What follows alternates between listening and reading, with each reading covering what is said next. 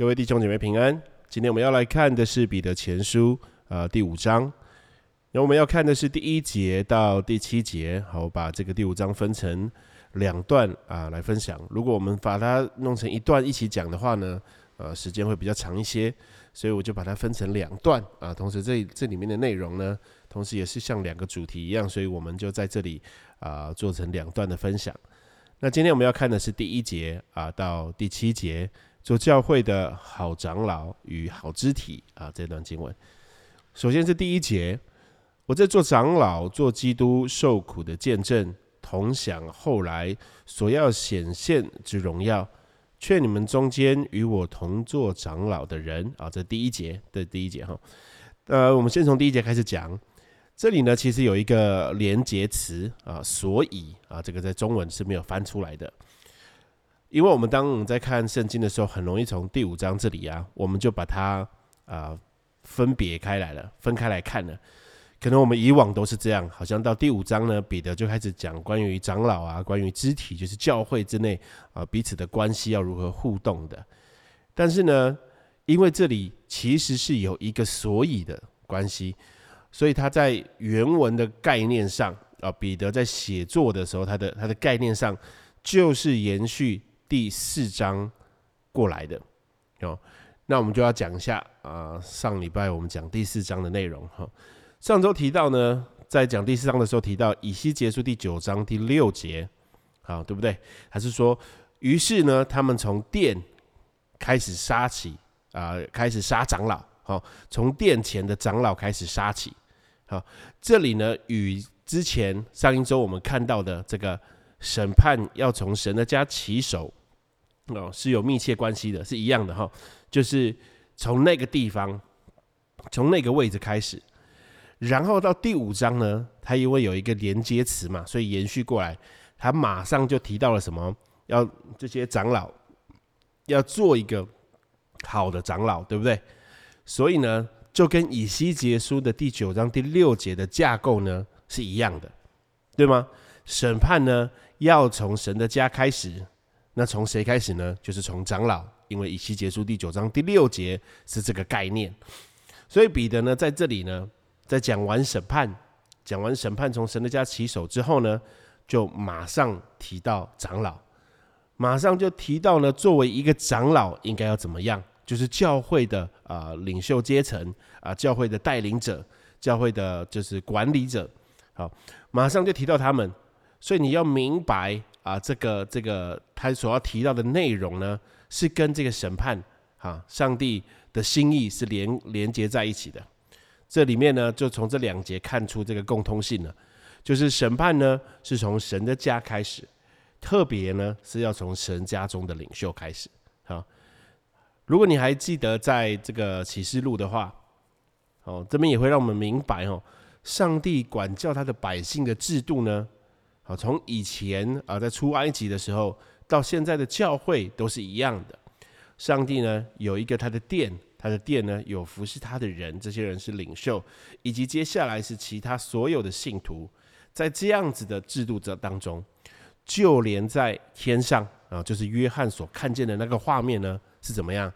二十四位长老跟天使一同敬拜上帝啊，他们是在那个呃位置的那个位阶那个制度的。哦，所以呢，必须要明白这个上帝呢，在做呃管理的，在治理神的家、神的殿的时候呢，他有他的自己的制度，我们应当要尊重啊这样的制度。然后彼得呢，在这里说到，他说：“这个我这做长老，好，这里他就把自己呢与教会的啊这些长老呢连在一起，因为第一节的后最后半说什么，劝你们中间与我同做长老的。”啊，其实彼得呢，在他是使徒的身份哈，在教会当中应该有比较高一高一点的地位啊，他的声量也比较大。但是在讲到这些话的时候呢，他把自己呢与长老呢啊啊看作同等的，是一样的谦卑他自己。好，他自己也是长老。特别他提到一个呃一个内容，就是说呃就是第一节的一开头哈，我这做长老做基督受苦的见证。同享后来所要显现之荣耀的这个做基督受苦的见证啊，彼得说出这句话的时候啊，所有人能够想到的是什么？应该很快的会直接连接到彼得在那一天他三次不认主，对不对？直接让我们想到了彼得最难堪的事件。所以呢，他前面呢提到了他自己这个难堪的事件，后面呢又将自己呢与教会的其他的长老呢看作为同等的，他是来谦卑自己，在这里有一个谦卑的呃心啊，就是很很诚恳的。要提醒这些长老们要做什么事情呢？就到第二节了。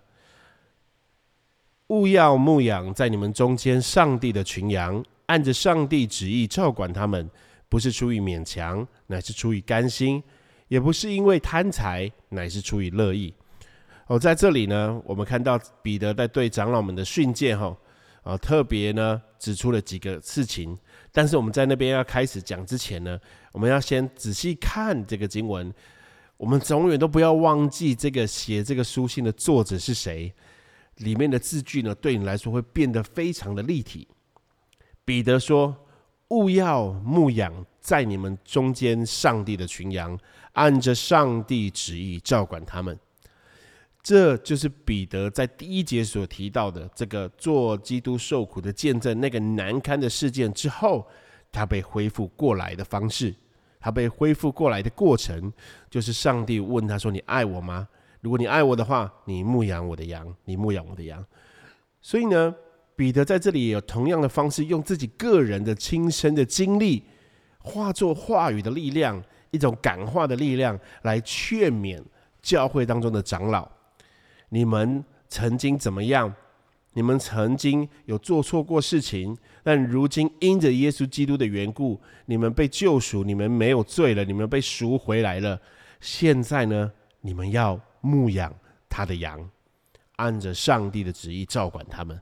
好，其实这两节经文这话语哈是很有呃力量的。好，你可以感受出来这个彼得他的心。好，是怎么样的传达给这些长老们？其实是很有爱、很有劝勉、非常诚恳的在对他们说的。呃，加尔文也特别对于这一段经文有呃有一个分析啊，就说呢，彼得在对长长老们的训诫当中，吼，特别指出他们在行使职责的时候容易犯的啊三种恶习，就是怠惰、贪心跟抓权。啊，彼得在就这个加尔文整理出来的哈，这个彼得对长老的训诫就是有三种恶习：怠惰、贪心跟抓权。好，呃，第三节是提到，也不是辖制所托付你们的，乃是做群羊的榜样。这个所谓的辖制，就是讲到抓权呐，他要把权柄拿在手上，所以才有办法辖制别人嘛。哦，所以呢，在这里呢，彼得是要劝勉这些长老，我们不要忘记他之前连过来的哦，因为审判是从神的家起手，那也是从长老，也是从领袖制度管理者开始往下的。好，第三节呢提到呢，也不是辖制所托付你们的，乃是呢做群羊的榜样。这个辖制呢，它的原文的意思呢，就是高压的控制啊，制服人啊。它的引申的意义呢，就是苛刻或过度的使用权柄。好，既然呢提到长老呢不可以苛刻或过度的呃使用权柄，好，它有这个意思嘛？啊，不要狭制嘛，不要苛刻的，不要过度伸张，不要过度扩张你的你的权柄啊。其实，在原意上呢，就是那就代表长老在教会当中呢。是有一定的实质的权利的，好，是有一定实质的权利的。所以呢，在第五节的时候呢，也提到众人要怎么样顺服长老啊。等下我们会提到，但是呢，长老呢，他的权利呢，在这里是不可以被忽略掉的，他是有的，只是你们不是拿这个权利呢来辖制别人，来制服别人，来奴役别人，来操控别人，而是呢。你们你们应当要做什么群羊的榜样？哈，长老呢也是教会的领袖了哈，教会的领袖、教会的管理者、教教会的呃呃治理者，他们是教会信徒的榜样，应该要常常用自身的行动来感化他人啊，就像呢啊保罗也要求别人啊效法自己。在哥林多前书第四章第十六节，所以我求你们效法我。第十一章第一节，你们该效法我，像我效法基督一样。腓利比书第三章十七节，弟兄们，你们要一同效法我，也当留意看那些照我们榜样行的人。第四章第九节，我们在啊，你们在我身上所学习的、所领受的、所听见的、所看见的这些事，你们都要去行。赐平安的上帝就必与你们同同在啊！特别有意思的一节是在铁山罗尼加后书第三章第七到第九节说：“你们自己原知道应当怎样效法我们，因为我们在你们中间未尝不按规矩而行，也未尝白吃人的饭，倒是辛苦劳碌，昼夜做工，免得叫你们一人受累。这并不是因为我们没有权柄。”乃是要给你们做榜样，叫你们效法我们。好，这里是保罗说的，但这里都是一样的道理。在教会当中的管理阶层，这些领袖、领导者，他们是有权柄的，但是在有权柄的同时呢，他们也是要做榜样。所以，我们从刚刚的经文可以看到，他们没有滥用他们的权柄。啊，他们没有因着他们的权柄有权柄的关系呢，他们就呃不做工，他们就懒惰，他们是勤奋的做工，是要给他们做榜样。好，这些人可能看到他们这样子做工，反倒以为他们就没有权柄了，好像就小看了他们了。但是这边彼得要给教会的长老的这些这些呃劝勉呢，也是一样的。你们有权柄，但是不要滥用你们的权柄。不要苛刻过度的使用你们的权柄，反而要自己作为榜样，叫其他人看见，叫其他人听见，叫其他人能够领受，叫其他人能够学习。保罗也是这样子在告诫提摩太跟提多啊，在这个提摩太前书第四章第十二节啊，不可叫人小看你年轻，总要在言语、行为、爱心、信心、清洁上都做信徒的榜样。提多书第二章第七到第八节，你自己凡事都要显出善行的榜榜样，在教训上要正直端庄，言语纯全，无可指责，叫那反对的人既无处可说我们的不是，便自觉羞愧。所以呢，不论是彼得或者是保罗，都在给教会的领袖、教会的领导者一个同样的道理，同样的教导。就是你们是有权柄治理，以至于你们需要更啊仔细的、更用心的要做榜样，更谨慎的要做榜样，叫别人效法你，叫别人学习你，叫别人能够看得见、听得见、能够明白。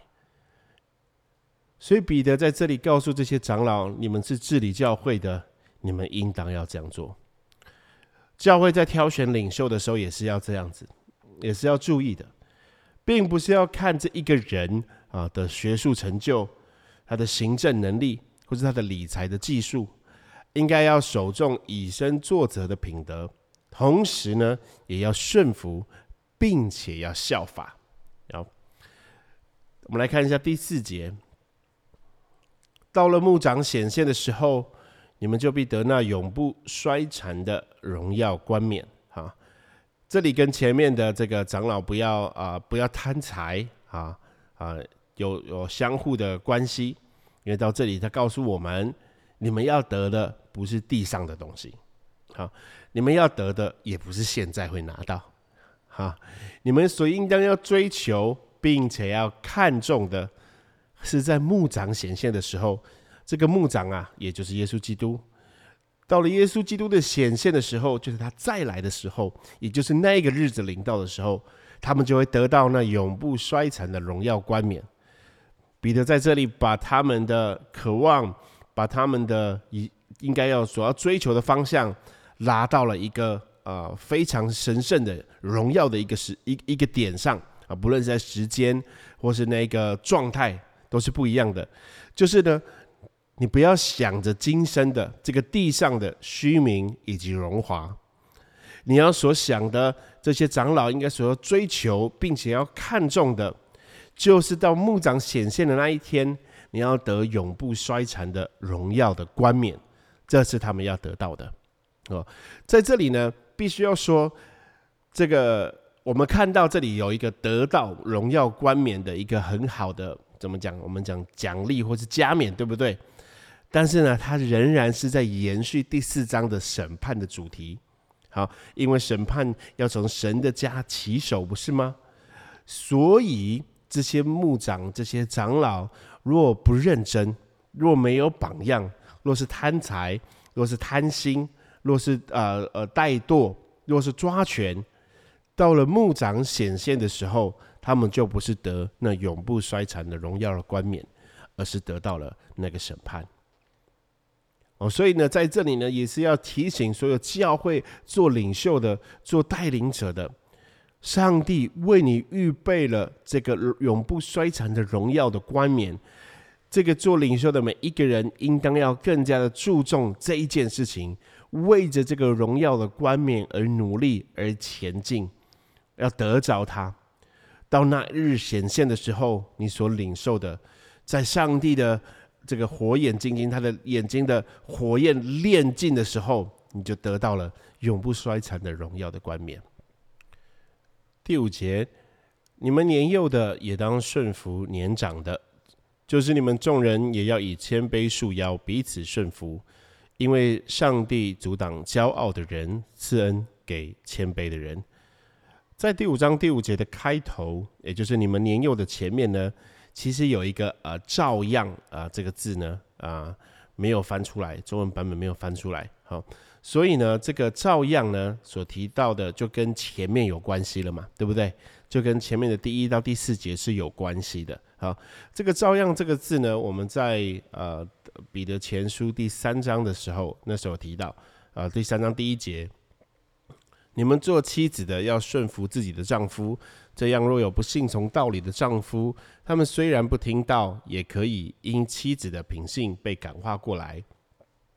这里的第一节前面呢，仍然是有一个照样，所以呢，他这个照样呢，在讲到妻子和丈夫的时候呢，是延续的前面第二节的这个基督的受苦，做上帝的仆人的。呃，这个呃议题往下延伸的。好，那在这里呢，第五章第五节的开头有一个照样，中文是没有的哦。好，所以呢，它这个照样呢，就是延续的前面的主题，也就是长老。为什么这么重要呢？因为第五章第五节，在我们现在用中文来看，没有“照样”这个字的话，我们就会直接看成这个年纪轻的要顺服年纪长的，对不对？啊，就是要顺服教会的长者，这些你们你教会里面比较年轻的。但是呢，如果把“照样”这个字放在里面的话，它的意思就不一样了。就是说，你们教会里面的年轻人，你们这些年轻人要顺服这些年长的，其实是指长老的，就是指长老了。哈，前半节所提到的年长的，就是要指的第一到第四节所提到的长老，而非所有年纪较长的人。好，而非所有年纪较长的人，所以他在这里所所提到的，就是因为第一到第四节当中，哦，有提到长老有权柄嘛，哦，他不要过度使用，但是他有权柄嘛，然后他要看顾，他要做榜样嘛。到第五节，他就提醒了教会当中的年轻人，应当要顺服在这样的权柄之下，啊，这样这个第五节这边才会合理，不然突然讲了一个啊，这些年纪。只是突然要顺服这些年长的，因为通常在教会里面啊，管理的、治理的啊，都不会是特教会里面特别老的人啊，特别是老人这样子，因为他在这边所要提到的这个年长的要顺服在一个权柄之下。按照彼得在这一个全部的段落以及之前所讲的内容，对于教会制度来看的话，他要讲的是要顺服长老，也就是治理者啊，这些领袖。那特别提到年轻人，可能就是因为年轻人比较啊需要被提醒，要在顺服在这个长老的呃管理之下。好，接下来到第五节的后半，好，就是你们众人也要以谦卑束腰，彼此顺服，因为上帝阻挡骄傲的人，赐恩给谦卑的人。从这个后半开始啊，就没有那么直接的跟前面有延续的，因为从这边呢，将主题呢。转移到了信徒彼此之间，好，就是你们众人也要以谦卑束腰，彼此顺服，好，所以你看哦，如果这两个他们都在前面是在讲年纪轻的在顺服啊，这个年纪比较长的，后面呢又要叫众人彼此顺服的话，是不是重复了？重复讲一样的事情了啊？所以在前面的这个年长的哈，他是特别是要讲到是长老的哈，就是教会的呃治理者、管理者、教会的领袖。那后面所提到的呢，就是教会彼此之间啊，弟兄姐妹应当要彼此的服侍，呃，彼此谦卑的束腰啊，彼此顺服。上帝呢是阻挡骄傲的人，赐恩给谦卑的人。我们把后面两节一起读，我们来一起讲哈。第六节，所以你们要自卑，伏在大能的手下，到了时候，他必叫你们升高。第七节，你们要将一切的忧虑卸给上帝，因为他顾念你们。好，到后面这个第五节的后半，第六节跟第七节呢，他们讲到的主题呢是这些信徒之间，他们彼此要顺服。第六节讲到要自卑，好，然后第七节讲到要将忧虑卸给上帝。其实呢，这三节经文呢，并不是分开来不同的主题，而是在讲同一件事情，在用呃各种不同的角度呢，来帮助信徒能够明白。首先就是他说要彼此谦卑的束腰，好，彼此顺服。而在这边谦卑呢，就是要彼此帮助啊。我们彼此顺服呢，就是要看别人的呃呃这个呃事情呢为重啊。在圣经当中有告诉我们，我们要看别人比自己强。好，是要看别人比自己还要重要，他的需求比我还要重要，以应用这样子的方式来谦卑自己，来彼此顺服。好，他中间当然是用了真言哈，来提醒教会当中的人哦，不要骄傲啊，我们应该要彼此的谦卑才是哈。这边是再一次把真言拿出来，好像在一个对话当中呢，拿了一个劝勉来说哦，因为上帝是这样子阻挡骄傲的人，是赐恩给谦卑的人。啊，所以再一次把这个前面的谦卑的主题所要强调加重了。所以到第六节说，所以你们要自卑。所以二字呢，当然就是直接把第五节连起来了嘛。好，你们要自卑，要服在大能者的手下。到了时候，他必叫你们的升高。这里的必叫你们升高，到了时候叫你们升高，跟前面给赐恩给谦卑的人啊是合在一起的，也就是这个恩。是实在的，啊，是会有的。只是说这个到了时候，必叫你们升高。这个升高呢，它在意思当中呢，有不是只有地位的升高，可能有这个属灵福分的呃增加，恩典的提升都不一定，就是不能呃来个明确知道的这样。所以你们要自卑啊，也就是前面说你们不，你们要谦卑，你们不要骄傲，要服在上帝大能的手下，也就是相信上帝。在一切的事上，在公义、在公平、在呃自己的平安、自己的需求上面，都完全服在上帝的大能手下。一般来说呢，啊，外面如果有呃你看到的书籍啊，或者是查经的书籍，或者一些主题呢，他们会把这个第七节啊跟第六节是分开来看的啊。但其实呢，第七节跟第六节呢，应该是要合在一起看才行。怎么说呢？因为到了第五节，告诉你你要彼此顺服，要谦卑束腰，然后要自卑服在大人的手下。到第七节，这个将一切的忧虑卸给上帝呢，其实就是因为你当你在服侍的时候，你要将你自己的忧虑、你自己的挂虑、你自己觉得不公平，或者甚至觉得自己的优先顺序应该在更前面的时候。你仍然能够放下这一切，去首先满足其他人的需要，去顺服其他人，去帮助其他人，去服侍其他人的时候，你就是自卑的服在大人的手下。然后你的忧虑、你的担心，你要卸给上帝，因为上帝是顾念你的。当整个教会的弟兄姐妹都在同样一个这样子的概念当中来彼此服侍的时候，上帝可以充充满满的补足给每一个人，没有人是有缺乏的。反倒是那些呢顾着自己，将优先顺序将自己常常摆在前面的人，这样子只看自己的人就是骄傲的人，上帝会阻挡他，他就无法升高，无法提升。这是彼得在这里所告诉教会当中，作为一个肢体，彼此应当如何行很重要的一个关键。我们要自卑，将一切的忧虑卸给上帝，这就是谦卑，这就是谦卑，这就是不把自己的事情看得比其他人更重要，不看得比其他人更优先，而是愿意服在大人的手下，将自己一切所在意的、所所顾念的，都放到上帝的脚前，或者是说放到上帝的手中，自己先不处理，自己先不用自己的手段。而是先去帮助别人，上帝是顾念我们的，所以他仍然会帮助我们，他仍然会补足我们，他会来提升我们。最后，让我用一点啊小小的结语来结束今天的查经班。我们从第四章的后段到第五章的前头，我们也可以看到彼得是很认真看待上帝是如何审判他自己的百姓，他自己的儿女。他自己殿中的呃信徒，他的跟随者，所以呢，彼得很认真的、严肃的讲完审判了之后呢，就来告诉所有的长老，他们应当如何行，以致他们在审判那日，他们所得到的是永不衰残的荣耀的冠冕。但是同时呢，我们也必须要知道，这些作为教会的信徒的，你没有在呃领袖者、领领导者的位置的。应当要顺服，因为上帝并没有说这样的审判就到长老就结束，他也是会往下走的。上帝在审判神家中的成员的时候，他可能可以对着管理教会的牧者、领袖、同工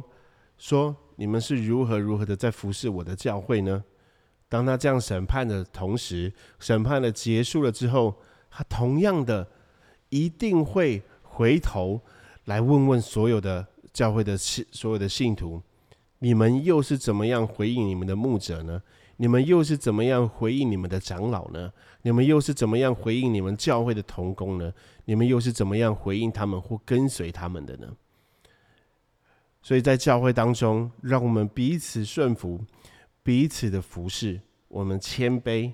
我们彼此的关心对方，我们来互相的啊帮助彼此，让我们在。牧长显现的时候，完全无可指责。让我们一起来祷告，亲爱的主耶稣，求你帮助我们。感谢你赐下话语给我们，